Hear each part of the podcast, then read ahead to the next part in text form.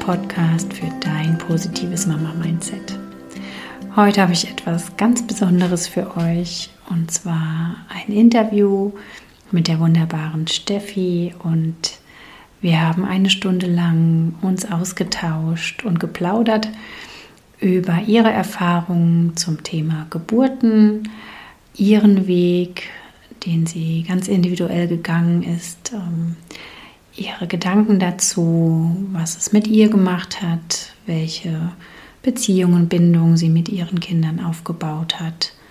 Und ich bin so dankbar, dass ich mit ihr sprechen durfte und freue mich, das auch mit euch nun teilen zu dürfen. Und glaube auch, dass ihr sehr viel daraus für euch mitnehmen könnt. Viel Freude beim Hören von dieser neuen Episode in unserem Podcast.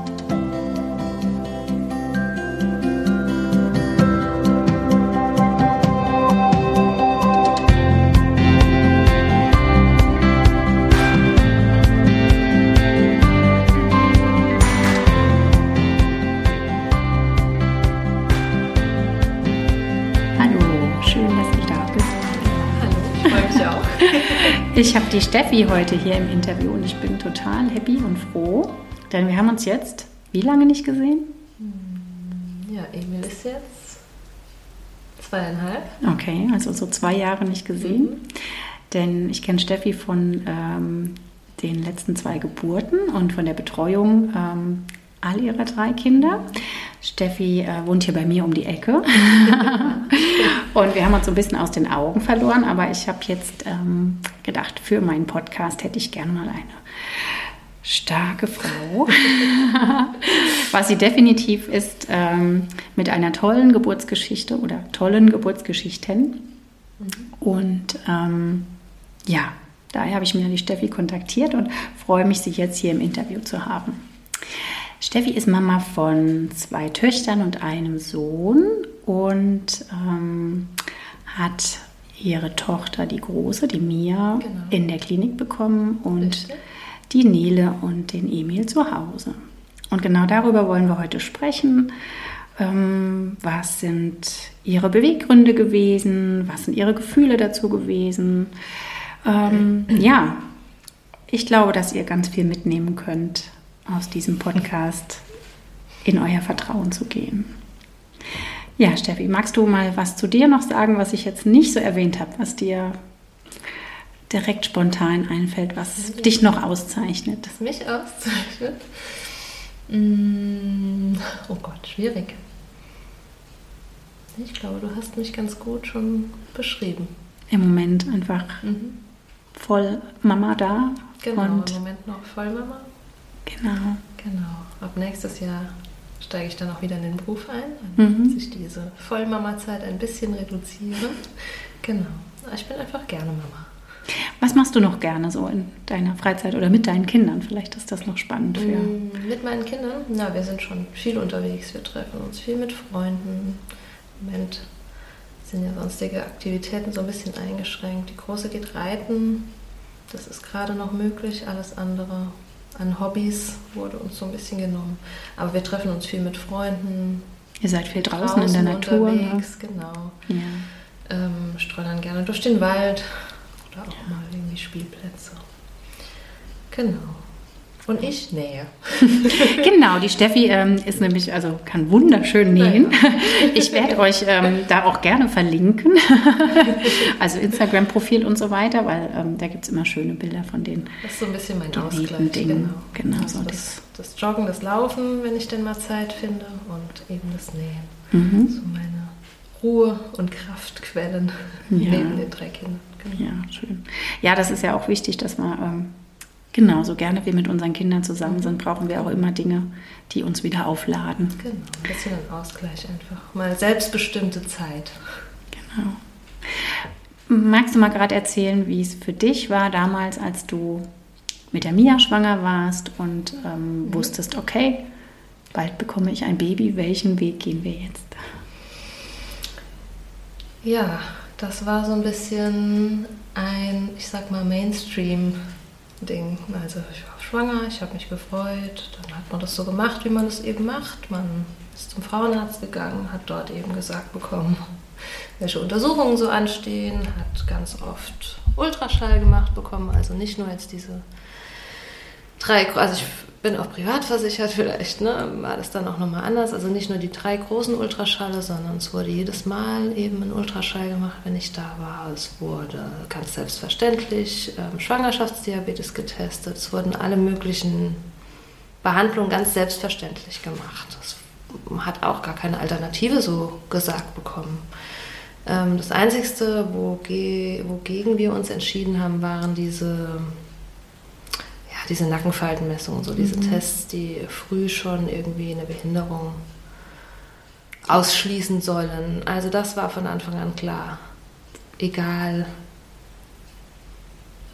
Also da ist ein Kind in mir und genau dieses Kind möchte ich auf die Welt bringen. Deshalb waren diese waren diese Untersuchungen für uns nie ein Thema. Mhm. Diese Pränataldiagnostik, genau, ne? Also genau heute sind es ja noch mal mehr. Also ich weiß nicht, ob das damals bei dir auch schon so direkt ähm, mhm.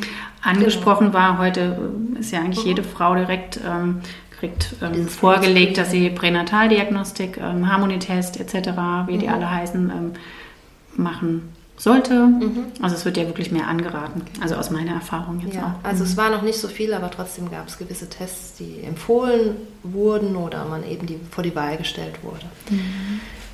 Die nicht, aber ansonsten bin ich so ja, klassisch durch diese Schwangerschaft gegangen. Ja, und mein Gefühl hat mir damals auch schon gesagt, eigentlich, ich möchte gerne mein Kind zu Hause bekommen. Und von allen Seiten ist auf mich eingeprasselt. Also ich habe das dann auch, ne, so ganz naiv wie ich bin, kommuniziert und das kannst du doch nicht machen. Die Leute waren ganz erschrocken und ähm, gerade du musst doch in ein Krankenhaus, du brauchst doch eine Kinderklinik dabei. Was ist denn, wenn bei der Geburt was schief läuft und du weißt ja gar nicht, wie das ist, wie weh das tut. Ähm, ja, so die Klassiker, ne? Die klassischen Sorgen und Ängste, die die auch jeder so hatte. Ne? Jeder so also hatte. eigentlich jeder für ja. dich hatte. Ne? Also jetzt gar nicht. Ähm, genau. Ja. Und ja, habe dann irgendwann doch diesen Gedanken irgendwie fallen lassen und habe es dann gemacht, wie es eben jeder macht. Ne? Mhm. Und muss auch gestehen, habe dann auch schon so ein bisschen die Verantwortung abgegeben an der Krankenhaustür. Ne? Man dachte dann, man begibt sich jetzt in fähige Hände Mhm. Und die machen das schon. Und die sagen mir schon, wie das läuft. Erzähl doch mal, wie dann dein, deine Erfahrung mit deiner ersten Geburt war. Das war keine schöne Erfahrung. Mhm. Ähm, ja, ich hatte, obwohl es Oktober war, bin ich nachts wach geworden von einem extrem lauten Donnern. Also mhm. es war ein Gewitter in dieser Nacht. Ich bin so richtig nachts erschrocken. Mhm. Ganz schlimm. Habe auch gebraucht, bis ich wieder schlafen konnte. Und am nächsten Morgen, als ich ähm, auf Toilette war, habe ich gemerkt, oder geht immer mal wieder oder ne, ein bisschen Fruchtwasser ab. Gut, habe dann war das Donnern in dir oder draußen? Nein, das Donnern da draußen. Es war tatsächlich ein Gewitter. Und der Kreißsaal war an dem Tag auch voll und es waren erschreckend viele Frauen mit einem vorzeitigen Blasensprung, so mhm. wie ich auch. Also tatsächlich, ähm, ich bin sicher, dass in diesem Moment die Blase gesprungen ist. Sehr spannend. Ja. ja. Ähm, gut, dann, ne, was, hm, okay, da kommt Fruchtwasser. Und dann war ich total, okay, was mache ich jetzt? Habe ich erstmal ganz sinnvolle Sachen gemacht, wie die Spülmaschine aus und wieder eingeräumt. Und dann habe ich dann doch mal gedacht, okay, rufe ich meinen Mann an und den Kreissaal, was machen wir jetzt? Ja, kommen Sie vorbei. Okay. Gut, dann sind wir da hingefahren und dann wurde geguckt, ob es denn wirklich Fruchtwasser ist. ja, war es dann. ähm, ja, und dann ging es so los. Ah ja, keine Wehen, gut, äh, nach zwölf Stunden müssen wir einleiten. Also es wurde nicht gesagt, wir empfehlen Ihnen oder das ist die übliche Vorgehensweise, sondern nach zwölf Stunden leiten wir ein. Ich habe das auch nicht hinterfragt in dem Moment. Okay, dann waren abends immer noch keine Wehen da und dann ging es los, habe ich die erste Tablette bekommen. Ne? Und so hat sich das dann durchgezogen. In der Nacht wurde mir dann auch sehr übel und ähm, es fing dann auch irgendwann an mit den Wehen. Und das waren auch tatsächlich Wehen. Habe ich bei den anderen zwei Geburten nicht mehr so erlebt. Also das waren wirklich Schmerzen.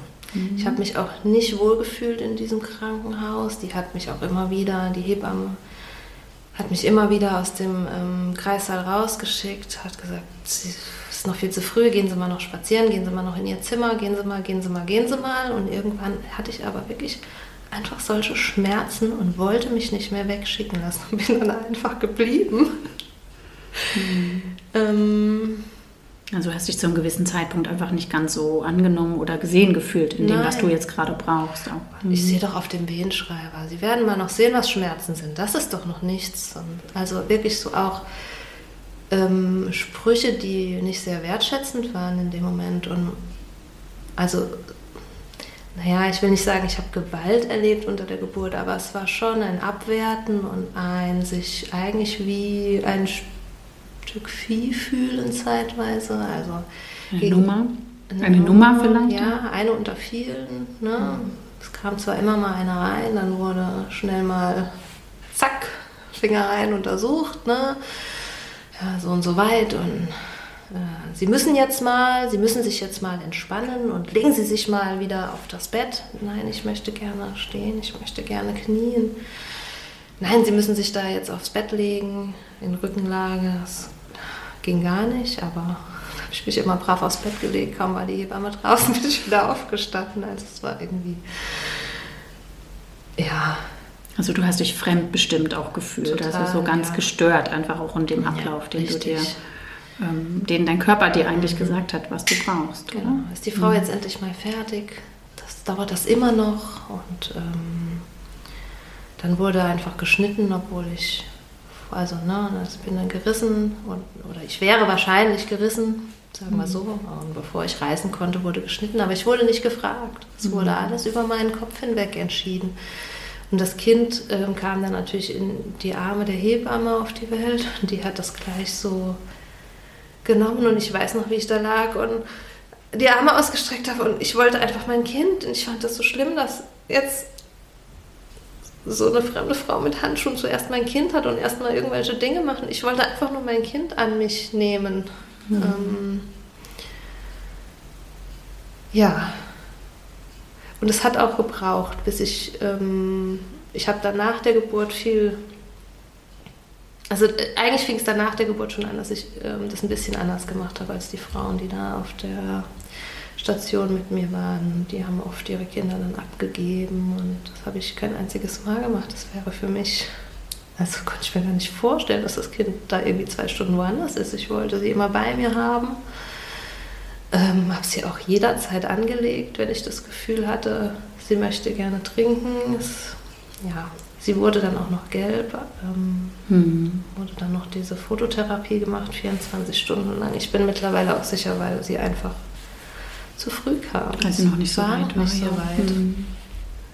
Ähm, sodass das keine so schöne erste Zeit war. Und ja. ihr seid dann nach Hause ähm, zu dem Zeitpunkt, wie es meistens so war. Und ähm, Richtig. wie hast du es dann für dich erlebt in diesem ersten Wochenbett? Ich meine, es war dein erstes Kind, du hast es, war für dich ja auch alles neu. Ne? Das ist ja schon so dieser Unterschied, erstes Kind oder jetzt natürlich nach drei Kindern mhm. hast du nochmal ganz andere Erfahrungen mit den anderen mm. Wochenbetten gemacht, aber. Ähm, also diese Überforderung, die ich so von Freundinnen kannte, hatte ich nicht so ganz. Mhm. Ich habe dann auch schon angefangen zu lesen, ganz viel zu lesen, bedürfnisorientiert, andere Wege der Geburt, ähm, stillen, tragen. Das war auch ein großes Thema. Kind mal in den Kinderwagen gewöhnen. Nein, sie wollte nicht. Sie hat jedes Mal geweint. Und ich wollte auch nicht. Es war so schön, sie im Tuch zu haben und sie so eng zu spüren. Und auch das Stillen war so schön. Ne? Mhm. Gemerkt, es tut ihr gut. Warum soll ich drei Stunden warten. Warum? Wenn sie doch schon nach der Stunde wieder will. Ist doch okay, bin doch eh da. Mhm. Ähm, und habe dann so ein bisschen ausgeblendet, wie es eigentlich zu laufen hat. Wer sagt das schon? Ja, ne? wie, wie, wie man das zu tun hat. Wie man das zu tun hat oder wie die Mehrheit das in der mhm. westlichen Welt vielleicht tut und habe einfach auf mein, immer mehr auf mein Gefühl vertraut und habe das so gemacht, wie es sich einfach für uns in dieser Situation richtig angefühlt hat. Damit will ich nicht sagen, dass das der richtige Weg ist. Überhaupt nicht. Da muss jede Familie einen eigenen Weg finden. Und für uns war eben das der richtige Weg. Mhm. Und du hast dann, ähm, wie viel später warst du mit der Nele schwanger? Wie, wie mhm. alt war Mia dann? Also Nele kam auf die Welt, ich muss jetzt neun Monate zurückrechnen. Nele kam auf die Welt, da war Mia zwei Jahre und drei Monate alt, also so 15, 18 Monate. Und hast du dir dann so ein vorab m, quasi einen ganz anderen Plan gemacht oder warst du einfach wieder schwanger und hast dann überlegt, was mache ich jetzt anders? Ich wusste es vorher schon. Mhm. Ich wusste es vorher schon. Und als ich den positiven Schwangerschaftstest in der Hand hielt, war ich ganz sicher. Und dann habe ich, glaube ich, als allererstes dir geschrieben. Immer schön, ja. Christina, ich bin schwanger. Weißt du jemanden, der Hausgeburten betreut? Mhm. Da hast du mir eben ja, die Alexa empfohlen. Und dann habe ich die gleich angerufen was war, ich war dann so erleichtert, dass tatsächlich, ähm, na, machen ja nicht mehr viele Hebammen, ne? es war nicht so einfach, jemanden zu finden.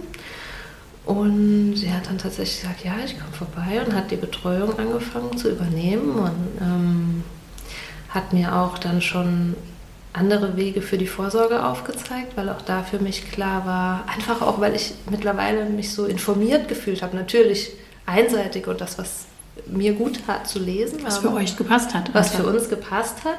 Und wusste dann schon, also dieses, ähm, diese Betreuung bei einer Gynäkologin, das möchte ich so während der Schwangerschaft nicht mehr. Diese ganzen Ultraschalle, das möchte ich einfach nicht mehr. Mhm. Ähm, ja, dieses, ja, das Kind winkt fröhlich, nein. Mhm. Wie habt ihr es dann gehandhabt? Ähm, ja, die Alexa hat dann die komplette Vorsorge übernommen. Mhm. Also hat getastet, hat mit dem Hörrohr Herztöne gehört, hat dann im späteren Verlauf der Schwangerschaft, also hat auch natürlich diese ganzen Blutscreenings, die man so macht. Ne? Also ähm, das, was der Frauenarzt im Prinzip auch macht. Ähm, also einfach die Hebammenvorsorge übernommen. Genau. Ähm, also mit Ausschluss von Ultraschall, CTG. Genau, so ich wollte keinen Ultraschall, ich wollte kein CTG, ich wollte noch nicht mal einen Doktor. das weiß ich noch, auch bei denen nicht, ja. Genau, also ich habe tatsächlich, unter der Geburt habe ich dann das Doktor mhm. akzeptiert, ansonsten hat sie tatsächlich mit Hörer ähm, nach den Herztönen gehört. Ja, und hat viel einfach mit Tasten gemacht und, äh, ähm, und auch den Bauch ausgemessen, um die Größe abzuschätzen und solche. Also eine ganz, ganz klassische Hebammenvorsorge. Und ich muss sagen, ich habe mich so äh, viel angenommener gefühlt. Also sie war auch immer Minimum anderthalbe Stunde da. Also es war nicht rein mal schnell den Ultraschallknopf über den Bauch gefahren. Ja, wie geht's Ihnen? Was haben Sie für Beschwerden? Äh, brauchen Sie ein Rezept? So das Klassische, sondern es war wirklich, wie geht's dir denn? Wie mhm. geht's dir denn mit diesem Baby im Bauch? Was beschäftigt dich? Was für Ängste hast du? Was für Sorgen hast du? So rundum irgendwie betreut und angenommen. Ähm, ja, und einfach lange Gespräche und eine ganz, ja, auch lange Aufklärung über bestimmte Themen. Also ich habe mich dann zum Beispiel auch gegen Diabetes, ähm, Schwangerschaftsdiabetes-Test entschieden, mhm. aus Gründen. Ne? Also alles sehr wohl überlegt mhm. schon. Und auch das mit dem Ultraschall, das können viele nicht verstehen. Ähm, ich verstehe auch, wenn sich da wenn man sich da absichern möchte und diese drei großen Ultraschall zum Beispiel macht, oder zumindest die beiden letzten, das kann ich sehr gut nachvollziehen. Aber für mich persönlich oder für uns hat sich das irgendwie falsch angefühlt. Ich habe gespürt, das ist gut und ich möchte das nicht. Und möchte das Kind einfach im Bauch in Ruhe lassen. Mhm, mhm. Und dass du in Ruhe gelassen wirst. Also ich denke, Genau. was, was da auch sehr mitschwingt, ist auch so, dass das genau das, was du eben erzählt hast von den Einflüssen, die unter Mias, Schwanger, in Mias Schwangerschaft da waren, ne? diese vielleicht ähm, Geschichten oder Bemerkungen und so Ja. weiter, diese einfach ähm, zu minimieren. Ne? Also, Also zum einen diese permanente Suche nach Fehlern.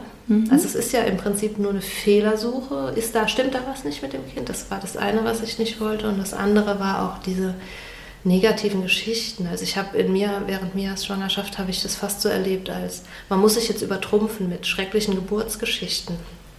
Ähm, also ich habe quasi keinen gehört, der gesagt hat, ich eine schöne Geburt gehabt. Ich fand, das war ein schönes Erlebnis. Ja, dich, okay. Du zählst nicht, du bist Hebamme. oh, wie gemein. Ich hoffe, es geht euch nicht so da draußen. Nein, Ich erzähle Nee, ja auch. und noch, noch eine Frau, die hatte auch drei Kinder, die hat auch gesagt, sie hatte drei, drei sogar, drei schöne Geburten. Ansonsten hatte, habe ich das so fast so als Wettkampf empfunden. Ähm, wer hat die grausamere oder erschreckendere Geburtsgeschichte zu erzählen? Und davon wollte ich mich so ganz distanzieren.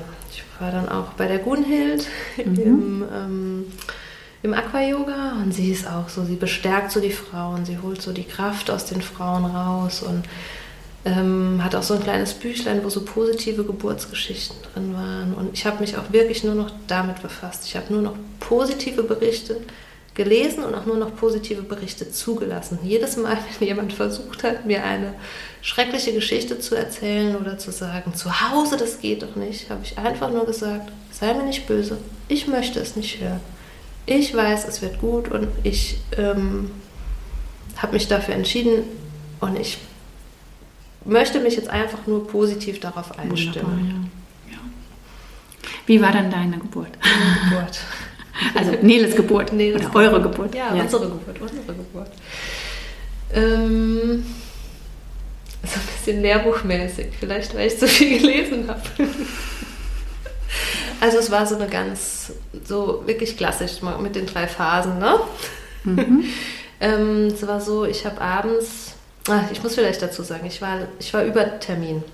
Ich war acht Tage über Termin und hatte dann am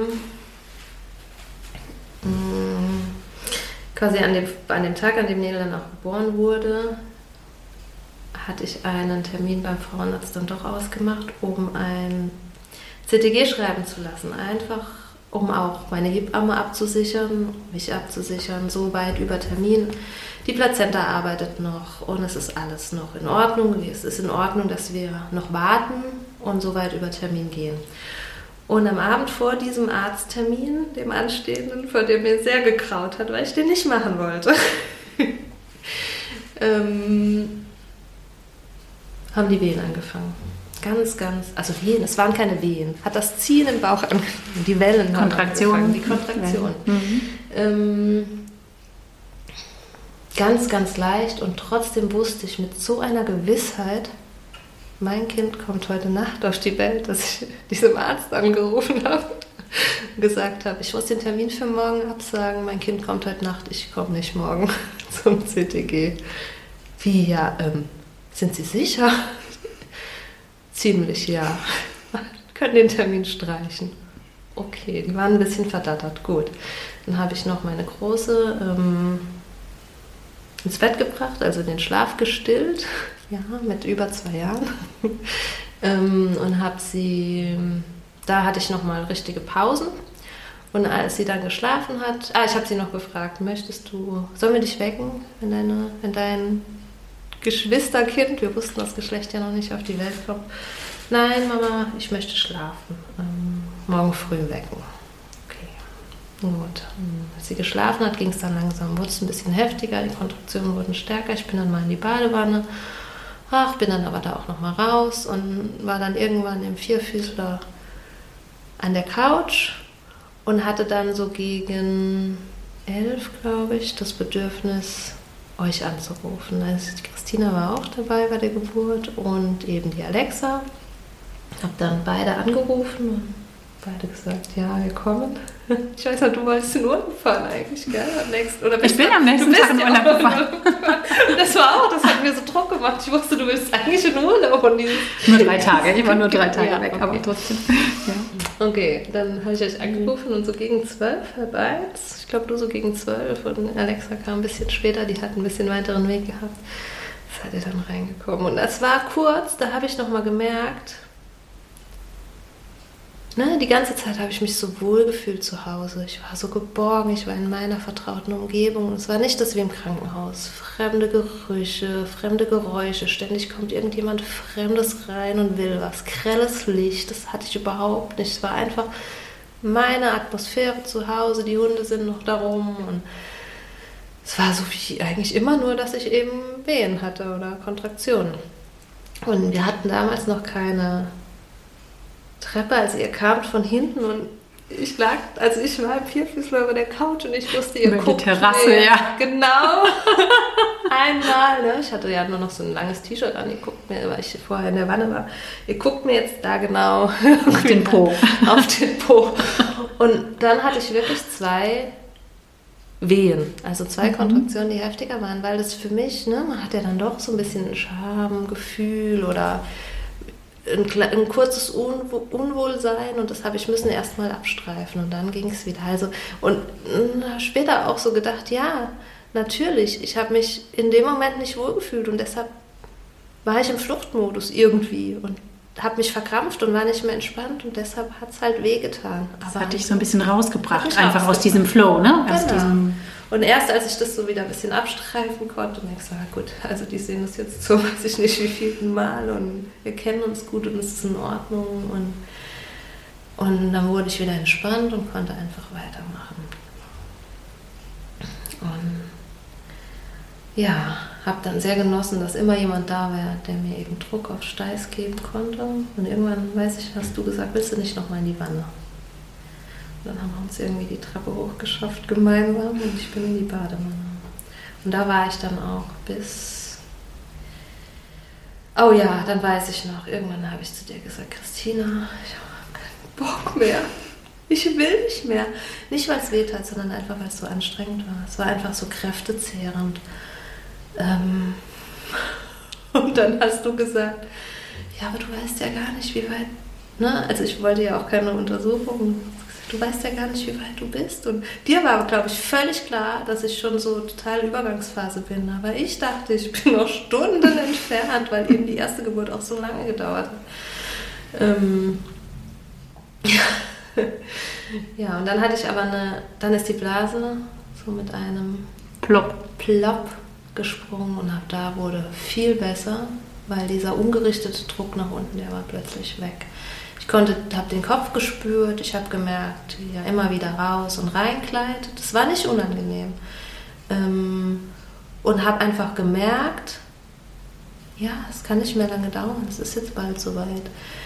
Ähm, hat dann doch noch ein bisschen gedauert, weil die Nele die Nabelschnur so ein paar Mal um sich gewickelt hatte, ganz schön verpackt irgendwie in mir war.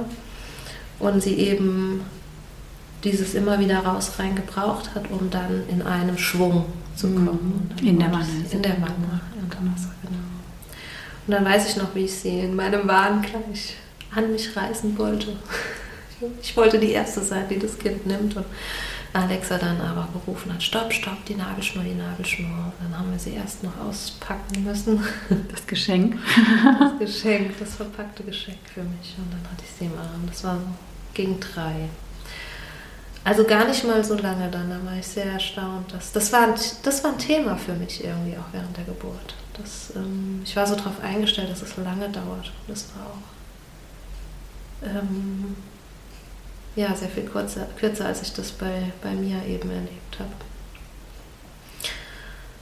Ja, es war ein schönes Gefühl. Und wie hast du es dann im Nachgang so erlebt? Jetzt hast du ja dann wirklich den direkten Vergleich gehabt, Wochenbett in der Klinik, ne? diese ähm, Hebammenhände auch, ne? also mhm. die dann die ersten waren und jetzt ähm, hattest du direkt die Nele im Arm und ähm, warst in deinem Bad, genau. in der Badewanne. Ja, und habe sie auch erstmal nicht mehr losgelassen, habe sie direkt suchen lassen, anlegen können. Ähm,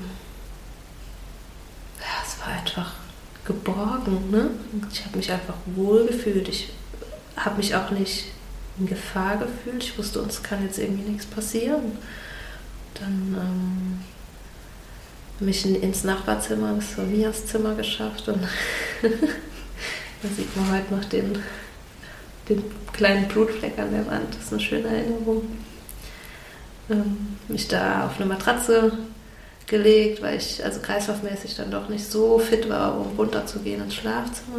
Konnte ich aber da, da liegen. Ja, und es war dann einfach schön. Ich wusste, wenn Mia wach wird, kann sie direkt hochkommen und sieht ihre Schwester. Ja, ich wusste auch, ich muss nicht irgendwann nochmal irgendwas einpacken. Ich muss dieses Kind jetzt nicht anziehen. Ich habe sie einfach ohne Windel auf mir liegen gehabt. Stunden. Stunden. Du warst ein bisschen verwundert, dass ich nicht mal eine Windel anziehen wollte. Ja, muss man dazu sagen, ich bin halt auch echt vorher überwiegend äh, Klinikgeburten gewöhnt gewesen und ich war natürlich ja sehr im Hintergrund, weil die Alexa die primäre Hebamme war, aber ja, irgendwie hat man da so sein Bild im Kopf, ne? also auch als Hebamme. Aber das war ja so wunderschön, dass ihr einfach äh, ganz ungestört auch wart. Ja, es war auch so schön, dieses Nackige, also ja, dieses Bonding einfach so voll und ganz auskosten zu können. Ja. Wie hat sich das für dich dann so angefühlt? Also einfach auch so dieses Zurückblicken dann auf diese Geburt. Wie, wie, was hat es mit dir als, als Frau, als Mutter, als... Ähm ähm, es hat mich so ein bisschen versöhnt. Mhm. Mm. Ich konnte das so als meinen Weg wahrnehmen dann. Also ich konnte nur da hinkommen, weil ich eben diese Erfahrung gemacht habe mit der Mia. Also dieses, dieses erste Geburtserlebnis mh, gab mir eben die Chance, mhm. dieses zweite Geburtserlebnis so schön zu haben und so selbstbestimmt zu haben. Also das war ein ganz großes Thema. Ich habe mich total selbstbestimmt gefühlt. Ich habe entschieden oder wir haben entschieden. Ähm, Du hast dich nicht bestimmen lassen. Ich habe mich nicht bestimmen lassen. Ich habe keine Verantwortung abgegeben. Ich habe komplett die Verantwortung für diese Geburt übernommen. Und ich habe es geschafft aus eigener Kraft. Mhm. Also das hat dich im Endeffekt das noch mehr gestärkt, gestärkt im, im Sinne von, ich vertraue meinem Körper, ich vertraue der Natur, ich kann... Genau. Ja, es ist alles in mir, was es, es dafür wahr, braucht. Es ist wahr, was ich gelesen habe. kann wirklich so funktionieren. Mhm. Und was ich auch mitgenommen habe und mich erstaunt hat, selbst, Geburt ist nicht schmerzhaft. Mhm. Verdammt anstrengend, eine Grenzerfahrung, aber nicht zwangsläufig schmerzhaft. Okay, ich bin ein bisschen gerissen, das hat kurz gebrannt, aber das war auch alles irgendwie. Also es war, es ist was, wofür wir Frauen gemacht sind und was man einfach gut schaffen kann. Also unser Körper kann das gibt ja den schönen Spruch ähm, aus der Bibel überliefert, ähm, was sich ganz viele so aufploppt in der Schwangerschaft, ist dieses unter Schmerzen sollst du gebären. Und das ist aber, ähm, also ne, aus der Bibel, mhm. aber es gibt eine klare Übersetzung, ähm, die das in Frage stellt, mhm. Ähm, unter Arbeit sollst ah, du gebären. Ja. Also das ist mhm. eine Übersetzungsfrage. Und die Bibel, man weiß ja, früher gab es immer die Männer, die, mhm. okay. die, ähm, die ja lesen, schreiben und so weiter konnten. Und ähm, mhm. das wurde dann so überliefert. Aber es gibt da auch klare andere ja. Stimmen, die sagen, das ähm, ist uns auch so ein bisschen mh, mm, über Generationen so weitergegeben ja, worden, dass es wehtun soll und muss. Aber das sei jetzt wirklich mal, also auch mit deiner Geschichte oder aber auch mit Geschichten, die ich gehört habe, mit meinen eigenen Geburten, das so ein bisschen in Frage gestellt. Mhm. Ja. Also ich habe meine Geburten jetzt zum Beispiel nicht als schmerzfrei erlebt, aber auf jeden Fall als stärkend und machbar. Mhm. Also ich teile da auch mhm. deine Erfahrung, dass je gestörter man ist im Ablauf, im Flow, im im Gefühl, was brauche ich jetzt? Äh, ah nee, ich muss jetzt was anderes tun. Ne? Also dass das eigentlich vorwiegend diese schweren Schmerzen auch macht, ne? dass, man, dass man jetzt das Gefühl hat, man, man schafft es nicht. Also dass es wirklich sehr viel damit zu tun hat, welchen Weg kann man selber gehen. Ne? Ja, Und harte Arbeit auf jeden Fall. Ja, Arbeit ist es. Also es ist wirklich so, dass man Grenzerfahrungen hast du ja, ja. eben schon so in den Raum geworfen. Das ist es definitiv. Auf jeden Fall. Aber, aber das ist auch ähm, so viel anderes ja, mit Kindern, wenn sie dann auf der Welt sind. Ja. Stimmt, das da äh, be bereitet einen dann nur auf das, was so kommt, auch vor. Ne? Also nicht, dass wir euch jetzt Angst machen wollen, überhaupt Kinder zu kriegen, aber ähm, ja, es stärkt ja auch so sehr. Ne? Ja. Es lohnt sich. Es sowas von. sich natürlich. Ja, ja. Genau. Wie war denn jetzt deine, ähm, ja, dein Resümee, Resümee aus beiden Geburten, nachdem du dann gesagt hast, okay, wir kriegen noch Nummer drei, es macht sich noch ein Erdenbürger auf den Weg. Da Ach, hast das musste ich überhaupt nicht überlegen, das war eh klar. Ähm, das war sogar so klar. Ähm, Alexa macht immer ein oder zwei Monate in jedem Jahr komplett frei. Mhm. Also die Hausgeburtshilfe, jetzt sage ich mal dazu. Genau. Mhm. Und ich habe, kann man das erzählen? Habe ihr geschrieben, Alex, oder habe sie angerufen, ich weiß nicht mehr. Wann machst du nächstes Jahr oder dieses Jahr machst du frei? Wann dürfen wir wieder? Wann, wann darf ich loslegen? Ich möchte noch mal schwanger werden. Ähm, und dann hat sie mir irgendwie Sommermonate gesagt. Ich so, okay, feuerfrei und war dann tatsächlich ähm, direkt auch schwanger. habe ihr dann gleich ein Bild von dem positiven Schwangerschaftstest geschickt. Ich weiß noch, dass sie völlig perplex war, wie schnell das jetzt ging von kann ich denn bitte schwanger werden zu hier ich bin schwanger und ja. Also es war dann, es war, da hat, die Frage hat sich nicht gestellt. Ich wollte das nochmal zu Hause und ich ähm, hatte dann auch den bescheuerten Ehrgeiz. Also mich hat geärgert, was natürlich Quatsch ist, aber in, so, in meinem Gefühl hatte ich so, sie musste ja dann doch irgendwie eingreifen und sagen, hey, wir müssen noch die Nabelschnur abwickeln.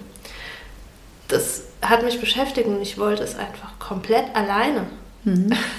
Das hat an mir genagt, auch wenn es doof ist, aber ähm, das war auch was, das konnte ich dann einfach mit ihr besprechen. Ne? Sie hat mir das auch nicht übel genommen. Sie hat es einfach verstanden und hat es respektiert und akzeptiert und hat mich darin bestärkt, dass ich es ähm, dritten Mal dann so ganz alleine mache und sie wirklich nur eingreift. Ich meine, das Nele war auch mehr oder weniger ein Notfall, ne? aber sie wirklich nur im absoluten Notfall eingreift, auch ähm, sonst einfach mich machen lässt.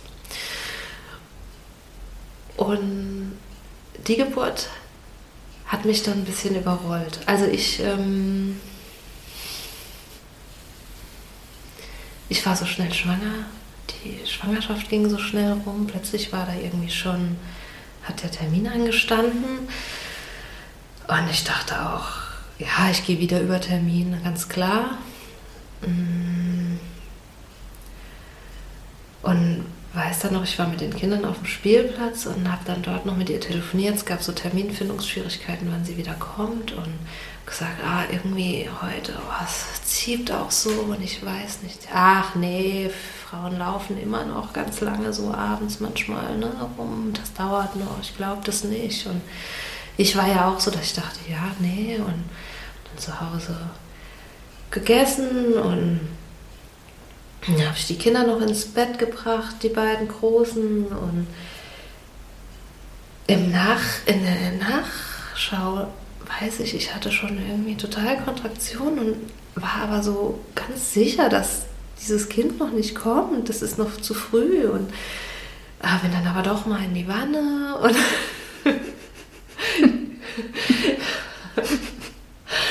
ja, irgendwann also ich war ja schon voll unter Geburt, ne? Ich weiß auch nicht, ich habe dich angerufen.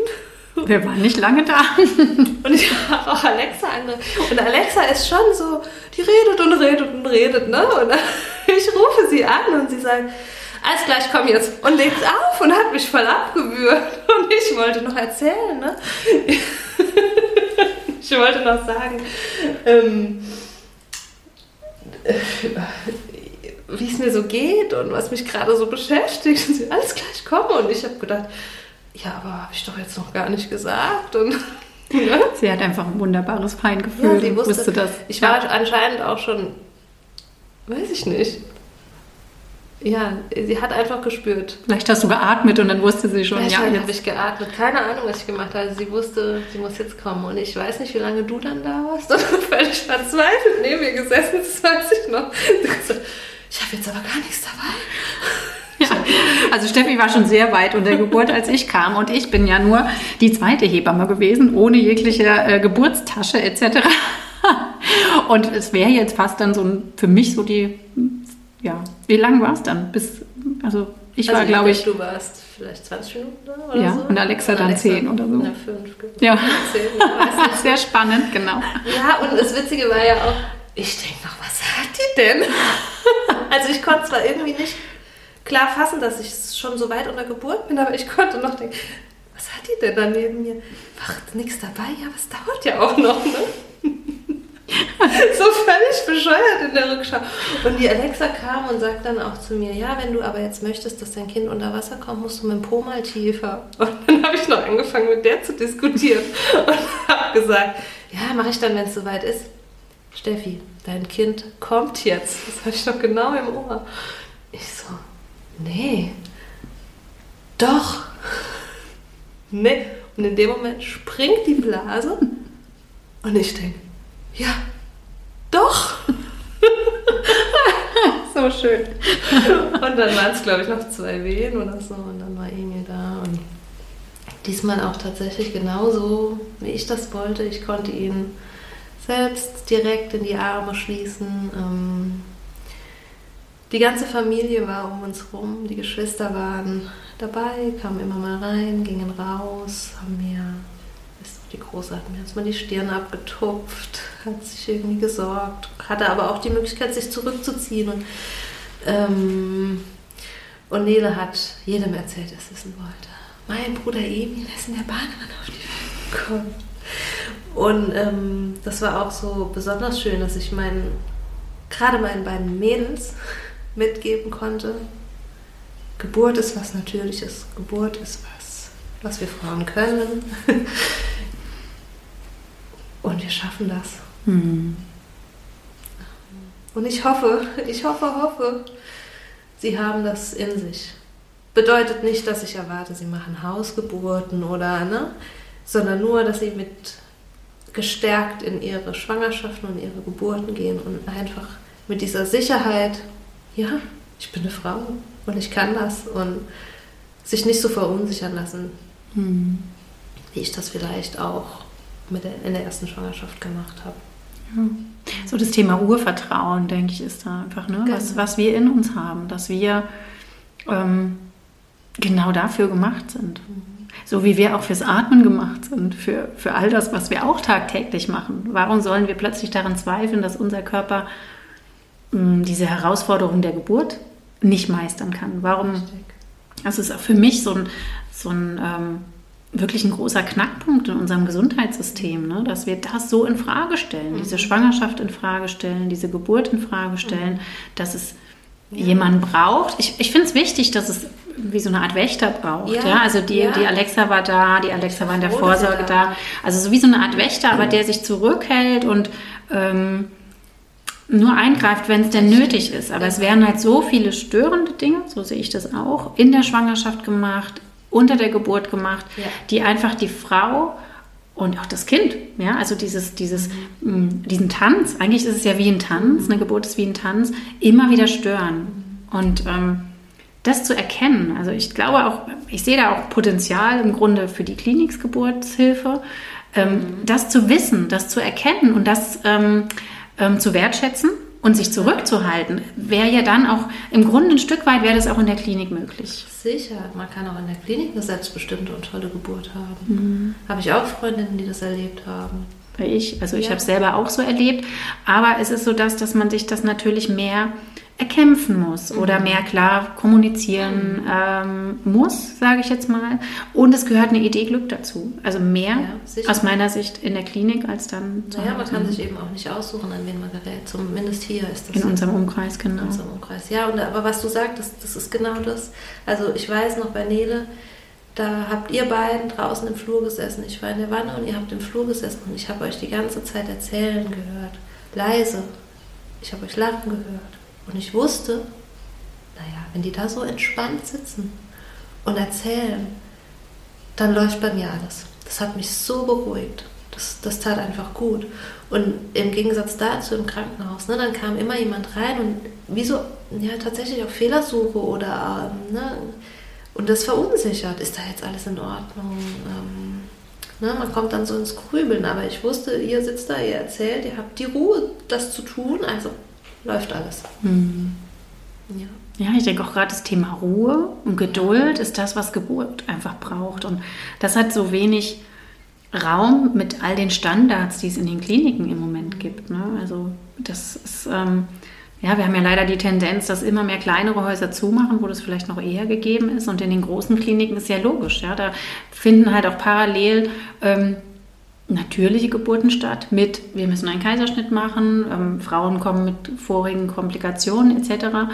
Und ähm, aus meiner Sicht braucht es einfach den geschlossenen Raum. Es braucht diesen, diesen sicheren, ruhigen Ort, wo man sich wohlfühlen kann, wo keine Störung stattfindet, wo es auch klare Kommunikation gibt. Das ist leider auch das. Je mehr Personalmangel, je weniger Zeit dann da ist, desto rascher ist halt immer irgendwie was gesagt, ohne drüber nachzudenken. Und ja, das ist halt das tolle Geschenk der Hausgeburt, auch dieses, das Vertraute zu haben, auch von der Kollegin, also von der Hebamme, die dabei ist, die man halt vorab schon kennt. Mhm. Man, man genau. weiß, wie man tickt. Also das ist, genau. ist so wertvoll. Also das habe ich selber bei meinen Geburten auch erlebt. Ich durfte mir halt auch meine mhm.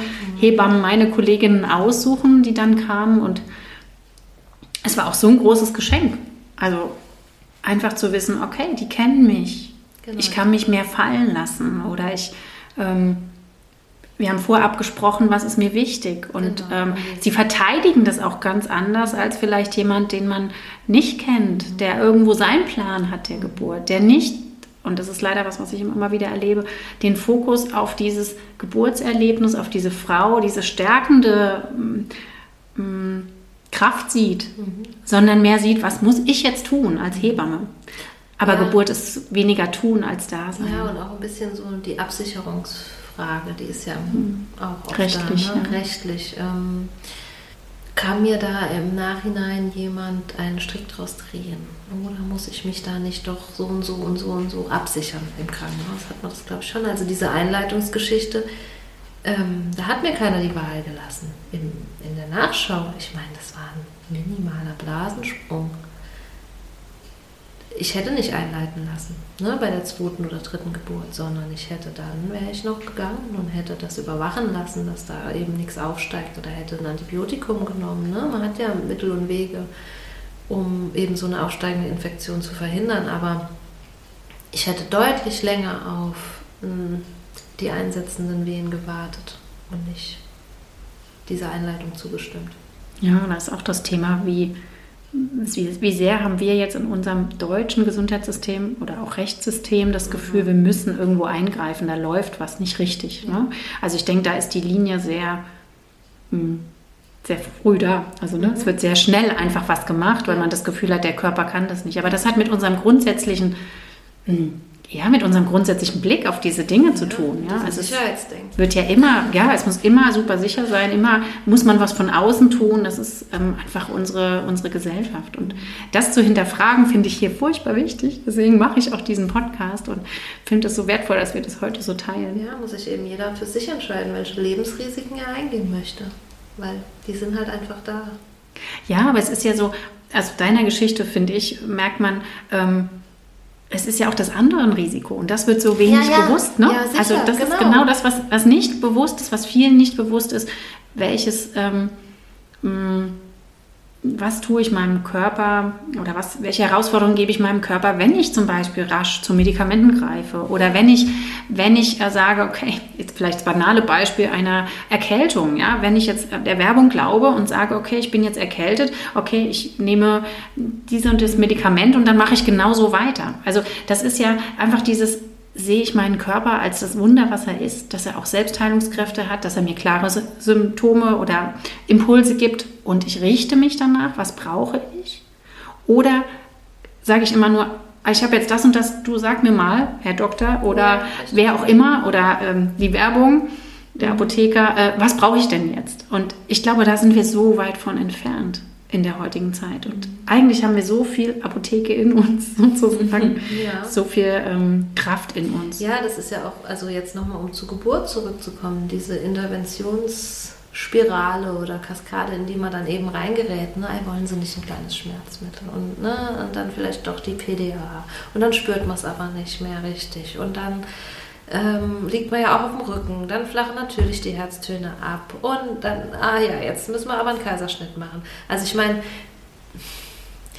diese Kaiserschnittrate von 30 Prozent, die wir im Moment haben, von über. Von über 30 Prozent.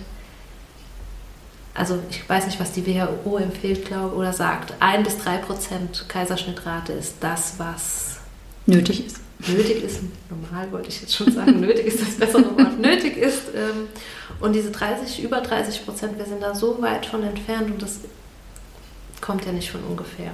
Also, ne, man, man ja, man muss quasi, oder man, naja, man entscheidet quasi, welchem Risiko man sich aussetzt. Setze ich mich diesem Risiko aus? Ähm, komme ich in diese Kaskade rein oder welchem, welches Risiko möchte ich eingehen? Das muss man sich vorher eben auch mal bewusst machen. Ja, und diese Kaskade bewirkt im Grunde ja dann nur, dass man halt auch immer wieder selbst in seiner, in seiner Kraft geschwächt ist. Ja. Ja, also dieses brauchen Sie nicht was, dieses Anbieten alleine, genau. dieses es braucht all das große, aber diese ganzen Apparate drumherum, heißt ja schon, ich schaffe das nicht alleine. Mhm.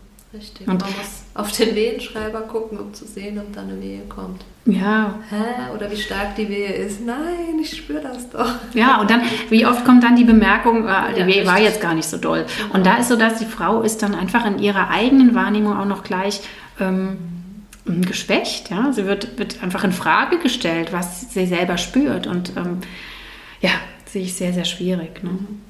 Schon aber so wertvoll, dass es auch andere Geschichten gibt und dass es auch das ist, wie man, ähm, dass es Wege gibt, für sich Entscheidungen zu treffen. Also genau. das finde ich auch so wichtig. Es muss nicht dieser Weg sein. Es muss auch Nein. nicht der Hausgeburtsweg sein, aber auch für die Klinikgeburt äh, oder auch für, für ähm, es kann auch der geplante Kaiserschnitt sein. Ja.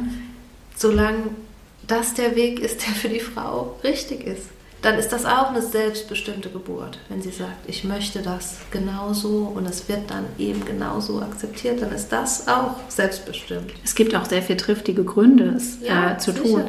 Aber das setzt, da setze ich ja jetzt oder wir hier auch an oder finde ich das Wichtige, ähm, das weiterzugeben an euch Frauen, ähm, dass alles in euch ist.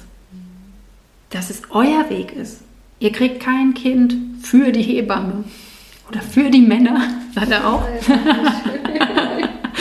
Sondern es ist dieses Kind, was in euch wächst und was äh, geboren werden darf. Und so wie wir dafür gemacht sind als Frauen, diese Kinder zu tragen, wachsen zu lassen, zu versorgen, so sind wir dafür gemacht, sie ähm, gebären zu können. Also diese, diese Kraft, diese, diese Fähigkeit ist einfach in uns. Und das ist mir so wichtig, immer wieder zu betonen, weil da ist ja schon der Knackpunkt, dass da so viele Frauen mhm.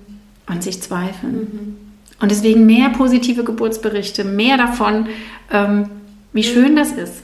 Also auch da nochmal, das ist einfach das, die Frauen, die die schönen Ge Geschichten haben, erzählen sie meistens halt nicht.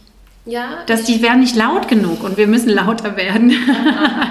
ich bin da mittlerweile rigoros. Wenn sich wieder übertrumpft wird, sage ich, nein, ich hatte zwei wirklich tolle Geburten und ich würde nochmal eine Geburt erleben. Ich hatte.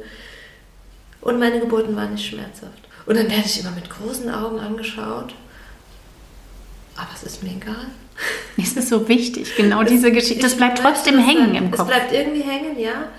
Und ähm, ich möchte nicht irgendwie klein beigeben, sondern ich möchte das auch sagen können. Das ist so wichtig. Und deswegen bin ich so froh, dass wir hier äh, miteinander sprechen oder so langsam auch dem Ende zukommen. Ähm, ich möchte jetzt als Abschluss noch fünf kurze Fragen stellen. Die Steffi war schon vorbereitet und hat schon gesagt, oh Gott, wie schwierige das Fragen. Das heißt aber nicht, dass ich eine Antwort weiß. ich habe die Fragen gelesen und dachte, oh Gott, die kann ich nicht beantworten. Das werden wir jetzt sehen. Also ich würde mich freuen, ob da jetzt nicht einfach was ganz intuitiv hochkommt. Und ähm, also ihr kennt die jetzt schon, wer schon ein Interview ähm, von mir ähm, gehört hat, ähm, weiß, dass wir die am Schluss stellen, weil ich dir immer so ein bisschen ich finde, so damit ist das Gespräch so rund gemacht. Vielleicht ein, am Anfang ein Vorstellen, am Ende nochmal so eine mhm. kurze Vorstellung damit sozusagen von der Steffi jetzt hier zu bekommen. Erste Frage. Mhm. Was bedeutet für dich Liebe? Liebe ist einfach ein Gefühl. Mein Herz quillt förmlich über. Und das habe ich eigentlich immer, wenn ich meine drei Kinder anschaue.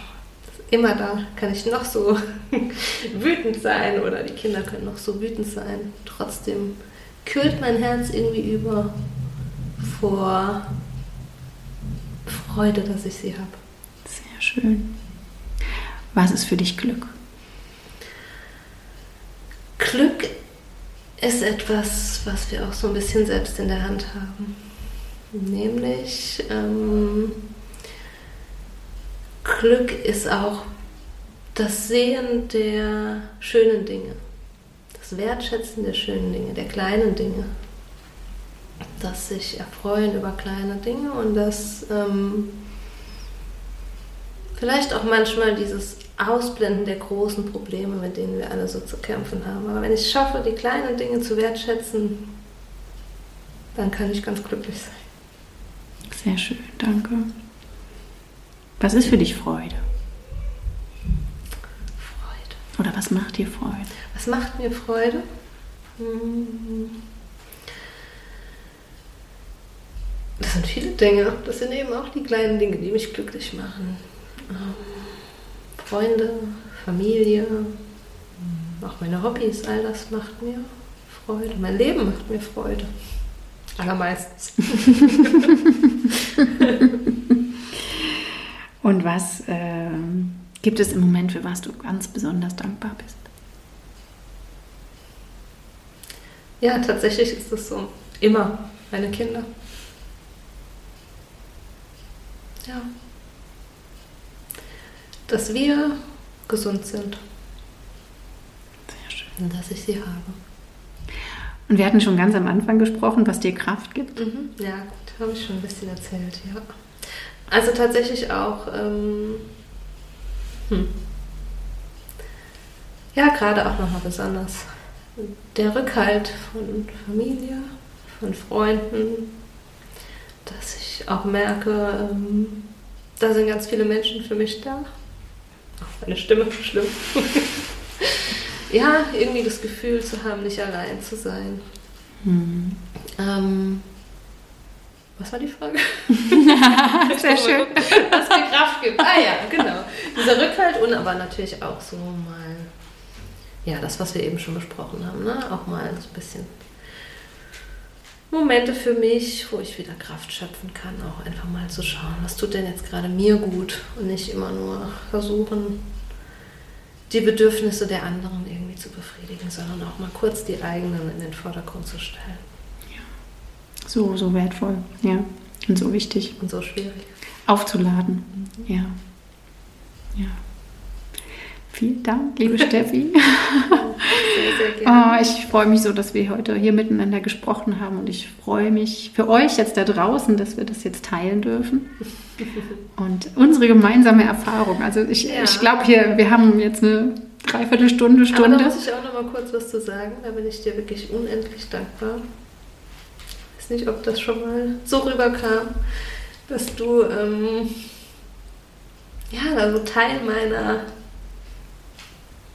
meiner Geburten und ja, dass du da so teilhattest dran. Und das ist wirklich sehr, sehr, sehr wertvoll für mich gewesen. Alles außenrum. Ja, wir haben hier irgendwie ständig äh, die Tränen in den Augen gehabt. Hat man nicht so gesehen jetzt hier durch das Mikro. Aber ähm, ja, wir sind hier, glaube ich, permanent ähm, gerührt und ähm, auch so mit Gänsehaut äh, hier am Sitzen.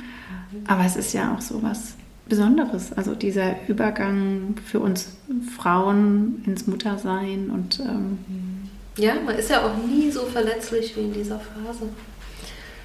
Deswegen bin ich auch umso dankbarer, dass ich da ein Teil davon sein durfte und ähm, gebe das 100% zurück, dass ich mich freue, dass wir da ähm, Anteile gemeinsam hatten. Und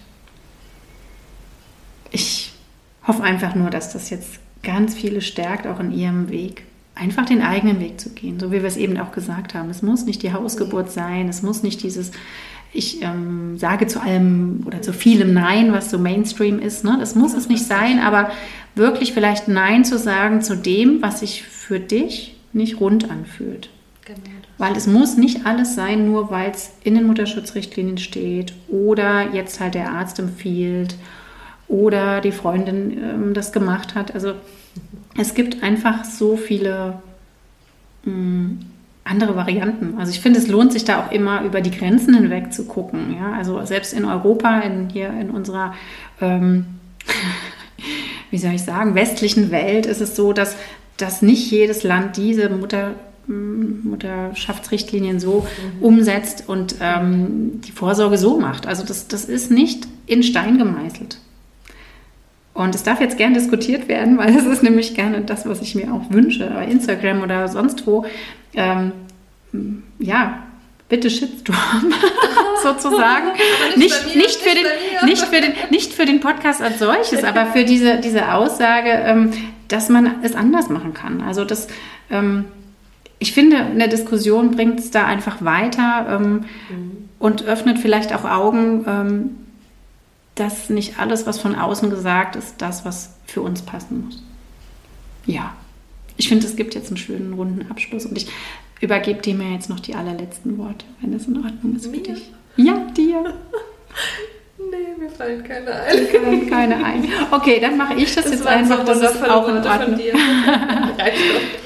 also vielen, vielen Dank fürs Zuhören und ähm, ich danke euch, dass ihr bis zum Schluss dran geblieben seid. Mit unserer doch sehr, ja, wir haben auch viel gelacht. Also ich finde, es war einfach ein wunderschönes ähm, ja. Gespräch und ich freue mich über jeden Kommentar, den ihr bei Instagram oder Facebook hinterlassen möchtet. Ich freue mich natürlich auch über eine 5-Sterne-Bewertung für uns zwei hier bei iTunes. Leider geht es ja nur bei iTunes.